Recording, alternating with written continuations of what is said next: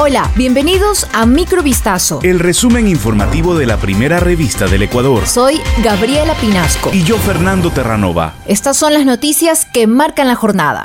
3 de febrero de 2022. El presidente Guillermo Lazo arribó este jueves a Beijing, China, para cumplir con una visita oficial y cuyo principal encuentro será con el presidente Xi Jinping. A su llegada, el primer mandatario agradeció la solidaridad de China frente a la tragedia del sector Lagasca en Quito.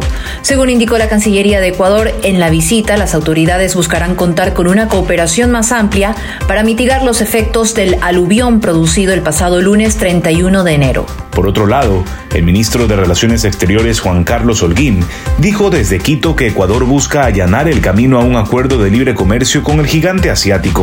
El acuerdo permitirá que ambas partes puedan ir analizando a otro ritmo cuestiones como la relativa a determinados productos estrella del catálogo exportable ecuatoriano y que estos tengan un tratamiento preferencial. Después de dos años y tres meses de luchas legales y tramitologías, el registro civil inscribió a la niña Rafaela con los apellidos de sus dos madres, como lo ordena el fallo de la Corte Provincial del Guayas emitido el pasado 23 de diciembre de 2021. Sin embargo, el proceso estuvo plagado de largas y negativas, aseguran las madres. La inscripción que debía darse hace un mes fue retrasada por funcionarios del registro civil bajo la excusa de que la niña ya estaba inscrita con el apellido de su madre biológica. La entidad pidió una aclaración y ampliación del fallo al tribunal que emitió la sentencia alegando que se estaría generando una duplicidad de inscripciones de nacimiento de la menor.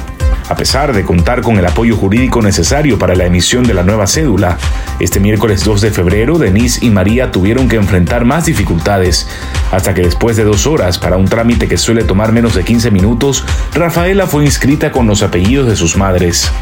El hallazgo del cadáver de la periodista Joana Gabriela Guaywacundo Tingo dentro de una zanja en Carapungo, al norte de Quito, alarmó a los moradores del sector el pasado miércoles. La Policía Nacional, aproximadamente a las 9 de la mañana de ese día, recibió una llamada telefónica mediante la cual se reportó que en una calle del sector de San Juan de Calderón había una persona sin vida. En la inspección se observó una bufanda y un cable en el cuello de la oxisa. El cadáver fue trasladado hasta el departamento médico legal. El protocolo de autopsia reveló que la muerte se produjo por asfixia. Unidades especializadas de la policía ejecutaron acciones que permitieron la aprehensión del presunto responsable de femicidio cuando estaba en su casa. Los agentes trasladaron al sospechoso ante la autoridad judicial, que en la audiencia de flagrancia dictaminó la medida de prisión preventiva en su contra. Este jueves se reinstaló en la Asamblea Nacional la sesión del Pleno en el que se trata el informe para segundo debate del proyecto de ley orgánica que garantiza la interrupción voluntaria del embarazo para niñas, adolescentes y mujeres en caso de violación. Este proyecto fue presentado por la Defensoría del Pueblo en cumplimiento de la sentencia de la Corte Constitucional que analizó la constitucionalidad de los artículos 149 y 150 del Código Orgánico Integral Penal relativos a la penalización del aborto consentido en casos de mujeres víctimas de violación. El tema más cuestionado es la temporalidad. El informe de mayoría establece que la interrupción del embarazo se podrá realizar hasta las 22 semanas de gestación en niñas y adolescentes menores de 18 años víctimas de violación.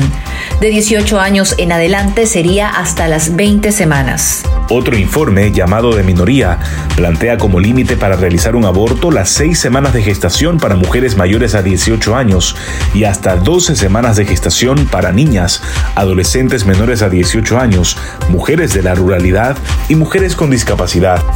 El presidente de Estados Unidos, Joe Biden, confirmó este jueves que en la operación antiterrorista lanzada en el noroeste de Siria, la pasada noche fue eliminado el líder del Estado Islámico, Abu Ibrahim. Un alto funcionario de la Casa Blanca precisó que el líder del Estado Islámico se sacrificó durante la operación, haciendo estallar una bomba que cargaba. El artefacto que detonó también mató a miembros de su propia familia, incluidas mujeres y niños. Biden, quien confirmó que todos los estadounidenses que participaron en la operación regresaron a salvo, justificó esta acción militar para proteger al pueblo estadounidense y sus aliados y hacer del mundo un lugar más seguro. Esto fue Microvistazo. El resumen informativo de la primera revista del Ecuador. Volvemos mañana con más. Sigan pendientes a vistazo.com y a nuestras redes sociales.